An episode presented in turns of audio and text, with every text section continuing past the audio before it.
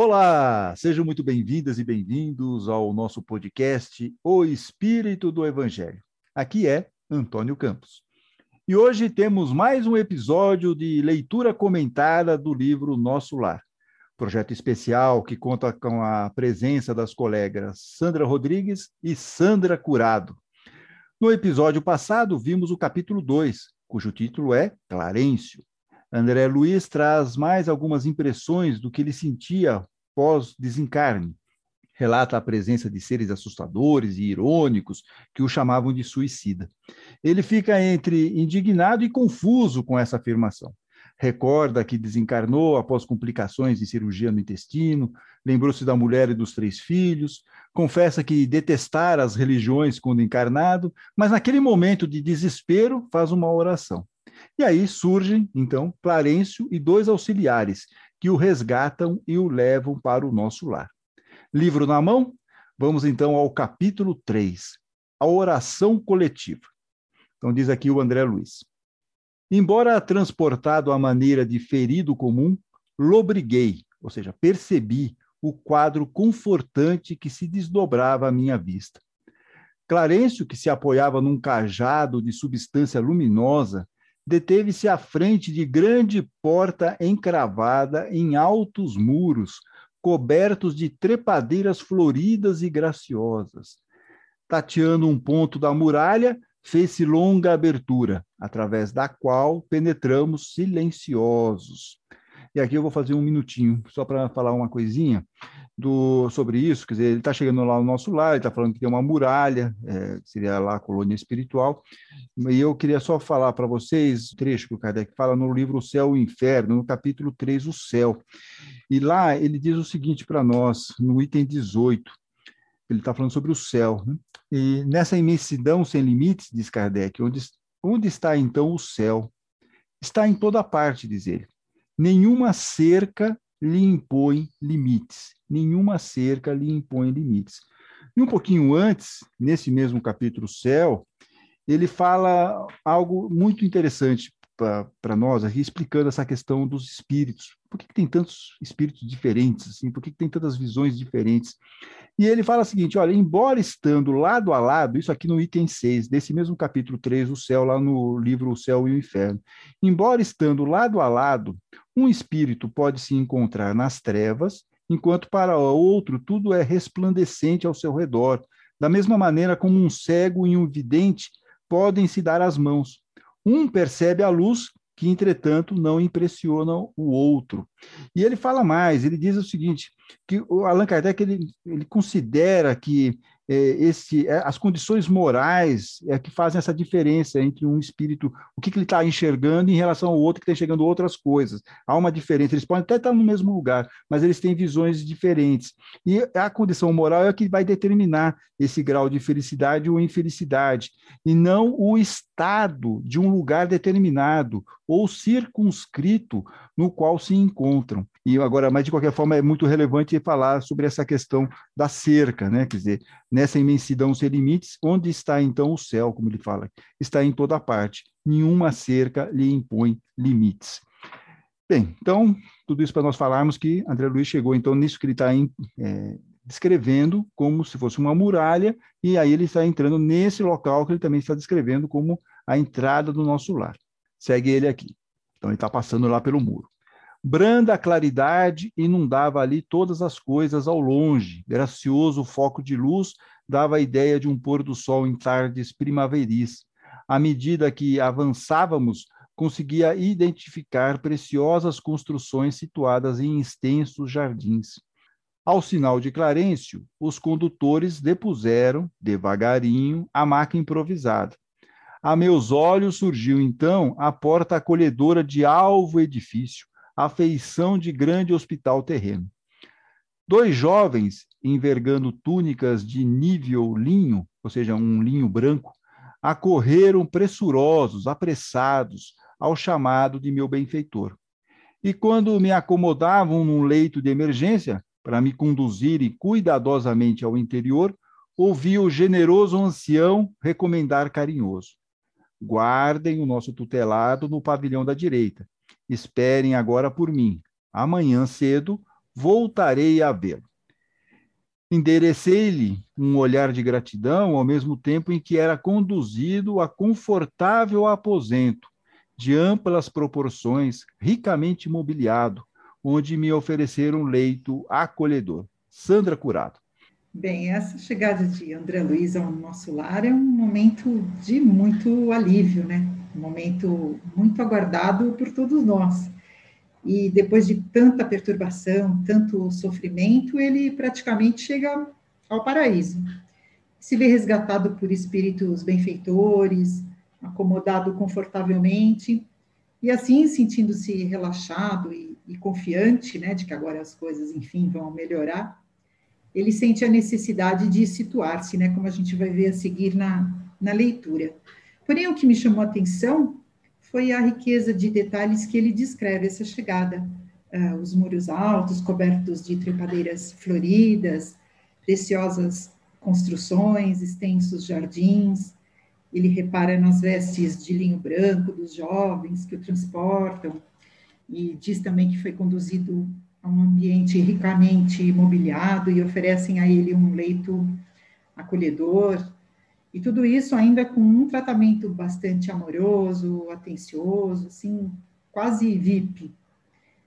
Para mim, esses detalhes todos falam muito dele enquanto encarnado, das coisas como ele conhecia, como ele vivenciava com certeza ele tinha um senso de estética, de, de, beleza, de perfeição bastante apurado e também era acostumado a privilégios, a ser bem tratado e por isso a necessidade assim de uma aparente ordem que o conforta, que o faz relaxar e se entregar a esse tratamento espiritual.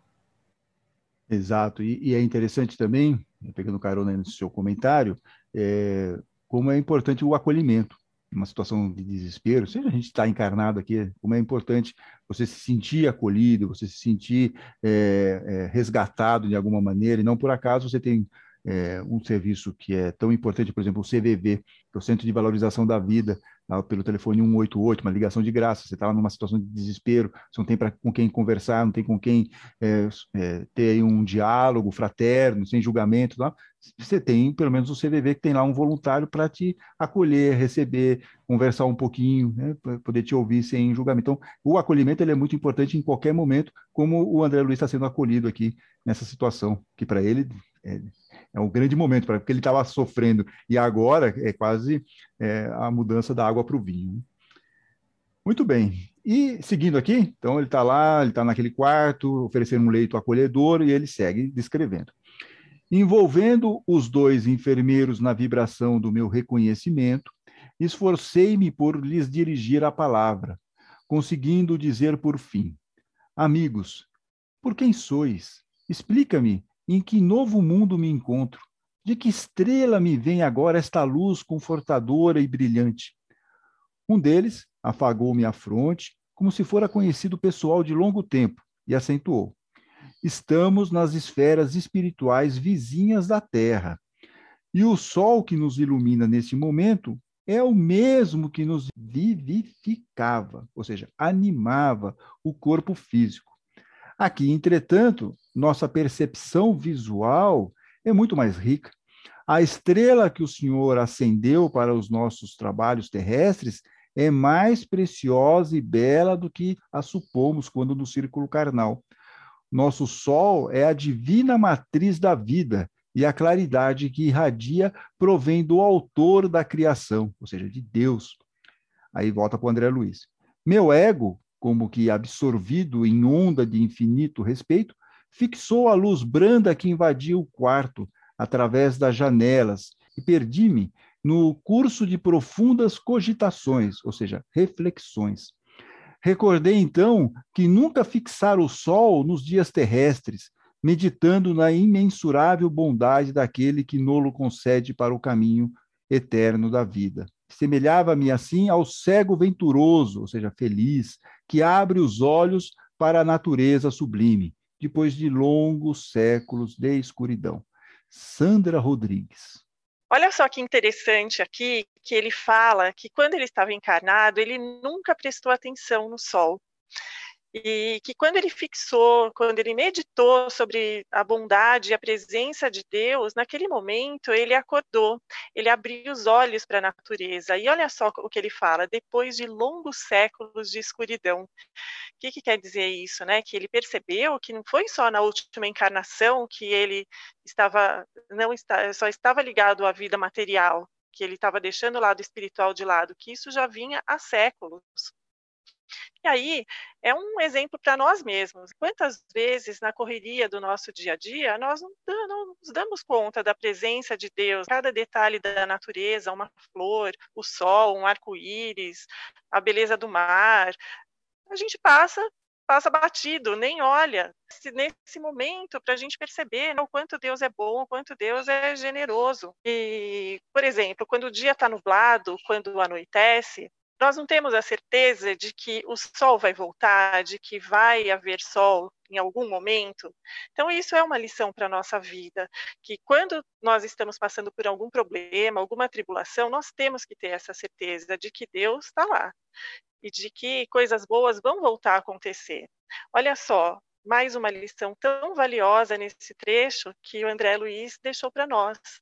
Então, que nós possamos aprender a olhar esse sol, a olhar para Deus, antes que seja tarde, antes que a gente sofra o tanto que ele sofreu. Muito bem. E Sandra Curado, você vai querer falar alguma coisinha sobre isso? Eu, eu queria, sim. É, tem um, uma citação no livro O Consolador que fala sobre o Sol. E o Sol é essa fonte vital para todos os núcleos da vida planetária. Todos os seres, como todos os centros em que se processam as forças embrionárias da vida, recebem a renovação constante de suas energias através da chuva incessante dos átomos, que a sede do sistema envia à sua família de mundos, equilibrados na sua atração dentro do infinito. Ou seja, o sol é vida, é alimento, é combustível, e, e, pegando uma carona na que a Sandra contou para gente, dia desses eu estava vendo é, uma dessas novelas que estão sendo reprisadas, que passou há mais de 20 anos, e o personagem do Tony Ramos, ele estava numa UTI, e ele dizia exatamente isso, que ele morava na frente do mar, e por vezes ele passavam-se semanas que ele não olhava pela janela, não tinha tempo, né? E agora preso ali aos aparelhos, o seu maior sonho era poder olhar para o mar. Então, são esses momentos em que a gente se dá conta da riqueza, né, que, que são esses, esses momentos da vida da gente. É, e eu lembro que tem um livro do Leon Denis, que foi um continuador da divulgação do espiritismo. Eu não lembro se é o grande, a grande enigma, o grande enigma, que ele escreve. Ele estava passeando é, numa praia lá na França e aí vem para ele uma inspiração. Puxa, por que não falar dessas coisas todas, né? Do rochedo, das aves, do mar, da, né, de todas as belezas da natureza. E aí ele vai e faz um livro descrevendo essas questões todas, porque a gente realmente não presta atenção nessas bênçãos que nós recebemos do plano espiritual. Ficamos muito na correria do dia a dia e não damos conta e não damos o valor para essas é, bênçãos aí, para essas todas essas questões que a natureza nos proporciona e que nos permitem viver aqui no nosso planetinha. Né? Bem, André Luiz continua, ele está dizendo aqui, é, ele está lá na, nesse local onde ele foi colocado, e aí a essa altura, diz ele, serviram-me caldo reconfortante, seguido de água muito fresca, que me pareceu portadora de fluidos divinos. Então, aqui é aquela questão, o espírito dele ainda precisava, estava muito ligado à matéria, precisa dessas questões todas aí muito é, materiais, como a, o caldo, a água, para ele isso fazia sentido. Como nós já vimos em episódios passados, inclusive já citamos aqui em relação a Kardec, o espírito não precisaria de nada disso, mas na situação em que ele se encontrava, isso para ele era é, necessário. Aquela reduzida porção de líquido reanimava-me inesperadamente. Não saberia dizer que espécie de sopa era aquela, se alimentação sedativa, se remédio salutar, novas energias amparavam minha alma, profundas comoções vibravam-me no espírito. Minha maior emoção, todavia, reservava-se para instantes depois. Mal não saíra da consoladora surpresa, divina melodia penetrou o quarto adentro, parecendo suave colmeia de sons, a caminho das esferas superiores. Aquelas notas de maravilhosa harmonia atravessavam-me o coração. Ante meu olhar indagador, o enfermeiro que permanecia ao lado esclareceu, bondoso. É chegado o crepúsculo em nosso lar, em todos os núcleos desta colônia de trabalho consagrada ao Cristo, a ligação direta com as preces da governadoria. E enquanto a música embalsamava, impregnava o ambiente, despediu-se atencioso. Agora, fique em paz. Voltarei logo após a oração. Empolgou-me ansiedade súbita, diz o André Luiz. Não poderia acompanhar-vos? Perguntei suplicante. Está ainda fraco, esclareceu gentil. Todavia, caso sinta-se disposto, aquela melodia renovava minhas energias profundas. Levantei-me vencendo dificuldades e agarrei-me ao braço fraternal que se me estendia. Seguindo vacilante, cheguei a enorme salão onde numerosa assembleia meditava em silêncio, profundamente recolhida. Da abóbada, cheia de claridade brilhante, pendiam delicadas e flóreas guirlandas, ou seja, é, guirlandas cheias de flores, que vinham do teto à base, formando radiosos símbolos de espiritualidade superior. Ninguém parecia dar conta da minha presença, ao passo que mal dissimulava eu a surpresa inexcedível, ou seja, que ultrapassava limites.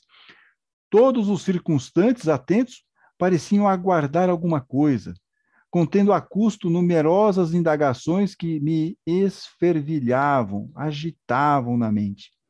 Notei que, ao fundo, em tela gigantesca, desenhava-se prodigioso quadro de luz, quase feérica, deslumbrante, mágico. Obedecendo a processos adiantados de televisão, surgiu o cenário de templo maravilhoso.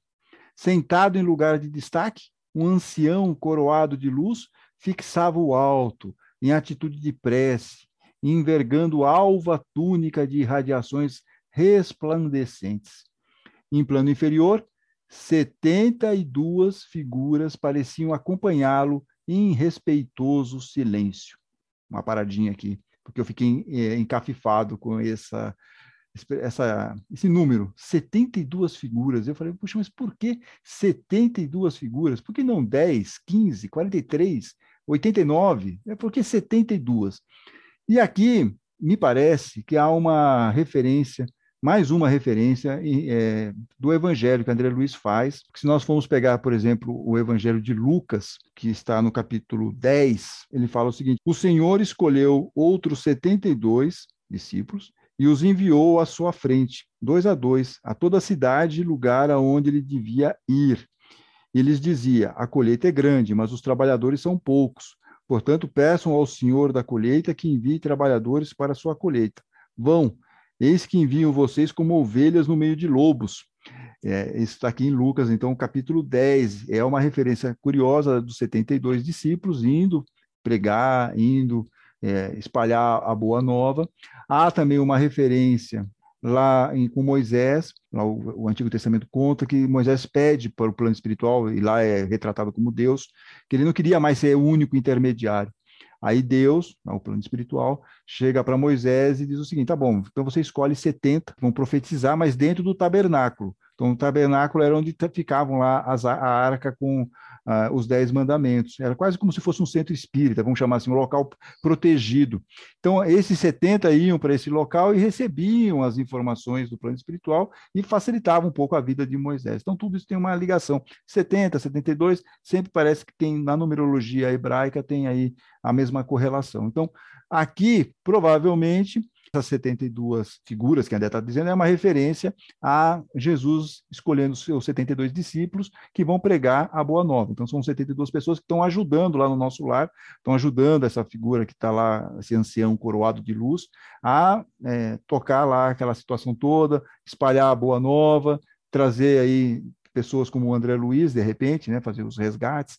Então, tem tudo isso, tem um pouco de, de ligação é, em relação ao Evangelho nessa passagem de 72, e curiosamente, repito, para alguém que odiava ou não gostava ou detestava o Evangelho, o André Luiz até conseguiu aprender bastante coisa lá no mundo espiritual e faz sempre alguma referência, pelo menos aqui já estamos no terceiro capítulo, e é mais uma referência que ele faz aqui ao Evangelho. Bem, então ele está lá observando tudo aquilo, vamos voltar lá para a prece. Ele está lá acompanhando aquilo, viu lá 72 figuras que pareciam acompanhar aquele ancião em respeitoso silêncio. Diz aqui o André Luiz: altamente surpreendido, reparei Clarencio participando da assembleia, entre os que cercavam o velhinho refulgente, aquele que brilha.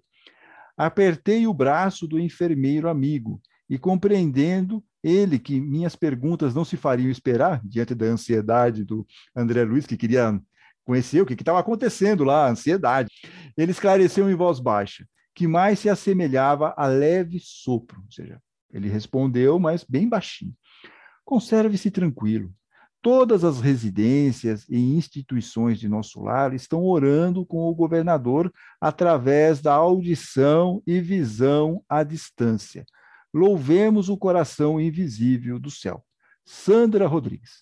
É, só para a gente tentar entender um pouquinho, esclarecer um pouquinho aqui é, isso que ele fala através da audição e visão à distância. Então, na questão 247 do Livro dos Espíritos, Kardec pergunta: Os espíritos precisam transportar-se para ver o que ocorre em dois lugares diferentes? Eles podem ver simultaneamente os dois hemisférios da Terra? E a resposta: como o espírito se transporta na velocidade do pensamento, podemos dizer que ele vê todos os lugares de uma só vez. O pensamento dos espíritos pode irradiar e se dirigir para muitos lugares diferentes ao mesmo tempo, mas essa faculdade depende da sua pureza. Quanto menos puro for o espírito, mais limitada será a sua visão. Apenas os espíritos superiores podem ter uma visão do conjunto. Então, ele fala que todas as esferas do nosso lar estavam é, participando daquela oração, mas sem estar lá presentes. E aí Kardec explica aqui para a gente no livro dos Espíritos como, como que é possível, como que era possível isso. Exato. E aí, então, está tendo essa, essa explicação, volta para o André Luiz, e ele fala o seguinte, mal terminar a explicação, as 72 figuras começaram a cantar harmonioso hino, repleto de indefinível beleza.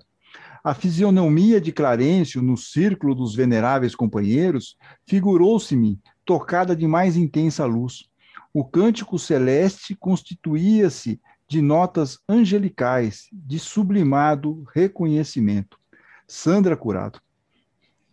É, a música, como sabemos, é, é um bálsamo, né? é uma fonte de tratamento, de cura, é usada como recurso da prece em muitas religiões, como diriam os católicos, quem canta reza duas vezes. E sendo uma vibração, ela tem tanto o poder de gerar uma energia positiva, como também de nos desequilibrar espiritualmente. Portanto, é salutar o hábito de nos conectarmos sempre com uma boa música. Agora, no livro dos Espíritos, na questão 251, eles nos respondem à, pergunta: os espíritos são sensíveis à música? Trata-se da vossa música? O que é ela perante a música celeste? Essa harmonia da qual ninguém na terra pode ter ideia? Uma é para a outra o que o canto do selvagem é para a suave melodia. Não obstante, os espíritos vulgares podem provar um certo prazer ao ouvir a vossa música, porque não estão ainda capazes de compreender outra mais sublime. A música tem, para os espíritos, encantos infinitos em razão de suas qualidades sensitivas muito desenvolvidas. Refiro-me à música celeste, que tudo é quanto a imaginação espiritual pode conceber de mais belo e mais suave. Bem, a música no mundo espiritual, ela foge à nossa capacidade de, de compreensão, mas podemos dizer que ela influencia o espírito e o transforma quanto ao seu progresso moral. Tem uma citação no livro Obras Póstumas, de Allan Kardec, no capítulo A Música Espírita, que diz mais ou menos assim: A harmonia de um arranjo musical é tão complexa, são elementares e grosseiras nos graus inferiores, e levam ao êxtase nos graus superiores. E quando é permitido a um espírito inferior deleitar-se com as delícias das harmonias superiores, o êxtase o toma e a prece entra em seu interior. O arrebatamento o leva a esferas elevadas do mundo moral, que eu acho mais ou menos isso que aconteceu com André Luiz. Exato. E, e também é importante porque é, a gente fala muito dessa música, dessa música celestial, né, essa, essa questão toda, como você bem colocou, mas com a música também, dependendo da música, como ela também nos acalma quando nós estamos aqui. Não precisa ser necessariamente música clássica ou a música erudita, mas tem muitas músicas é, que você ouve e você fica tranquilo, você fica feliz, você muda a sua vibração. É, é uma, um, uma ferramenta importante. E o cuidado que nós temos que ter para as coisas que nós estamos ouvindo, para o que nós estamos assistindo, o que nós estamos lendo, porque tudo isso, de alguma maneira, mexe com as nossas vibrações também. Então, é sempre importante procurar é, material que nos eleve. Né? Não precisamos esperar para ir para o plano espiritual para ouvir essa música, mas quando nós estamos aqui também ter essa, essa, esse cuidado com o que nós estamos aí absorvendo, seja de música, seja do que nós estamos assistindo ou lendo. Né? Bem, então segue aqui o André Luiz é, na descrição que ele está fazendo desse momento lá no, em nosso lar. Pairavam no recinto misteriosas vibrações de paz e de alegria, e quando as notas argentinas, aquelas que têm um timbre fino, fizeram um delicioso estacato, são notas curtas, desenhou-se ao longe, em plano elevado, um coração maravilhosamente azul, e aí aqui tem uma observação do autor espiritual. É, o que, que ele que quer dizer esse coração maravilhosamente azul? E aí ele está dizendo o seguinte, que é uma imagem simbólica formada pelas vibrações mentais dos habitantes da colônia. Então essa é uma nota do autor espiritual. Segue aqui o, o André Luiz falando desse coração maravilhosamente azul com estrias douradas. Cariciosa música em seguida respondia aos louvores procedentes, talvez, de esferas distantes. Foi aí que a abundante chuva de flores azuis se derramou sobre nós.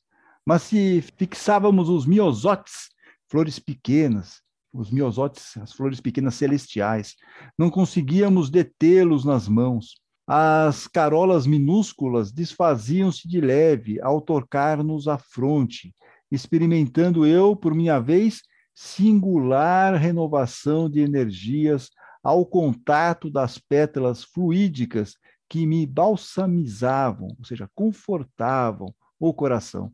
Sandra Rodrigues. Aqui eu senti como se ele estivesse recebendo um passe, um passe dado diretamente pelos planos espirituais superiores. Na casa espírita, nós temos os passes dados por intermédio, intermédio do médium e os passes dados diretamente pelo plano espiritual. Então, eu acredito que seja isso. Ele, ele falou. Então, ele fala assim: essa chuva abundante de flores azuis que se desfaziam ao tocar a fronte, e como se nesse momento ele, ele sentiu a renovação, ele sentiu o refazimento das energias dele. Então, é assim, exatamente que eu sinto que como deve ser o nosso passe dado diretamente pelo plano espiritual. E agora, nesse último parágrafo, ele vai detalhar tudo o que ele sentiu, é, qual, o que ele sentiu quando ele recebeu esse passe do, do plano espiritual. É isso mesmo. Então vamos lá agora para o último parágrafo. Terminada a sublime oração, regressei ao aposento de enfermo, amparado pelo amigo que me atendia de perto. Entretanto, não era mais o doente grave de horas antes. A primeira prece coletiva em nosso lar operara em mim completa transformação.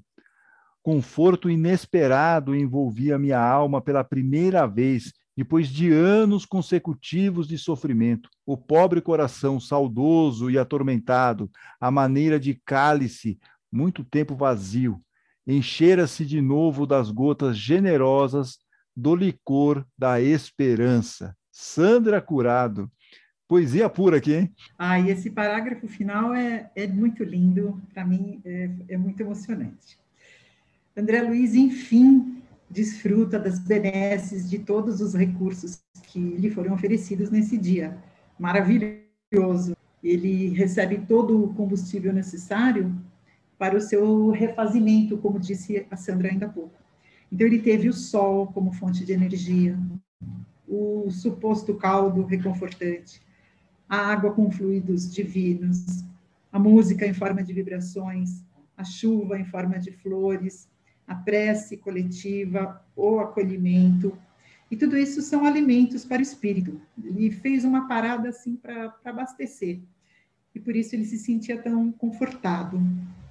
E encerra com essa analogia de cálice, vazio, que encheira-se de gotas de esperança, demonstrando uma humildade de saber que é o começo de uma longa jornada. Então tem muito ainda um caminho muito longo ainda pela frente, mas ele já se sente pleno.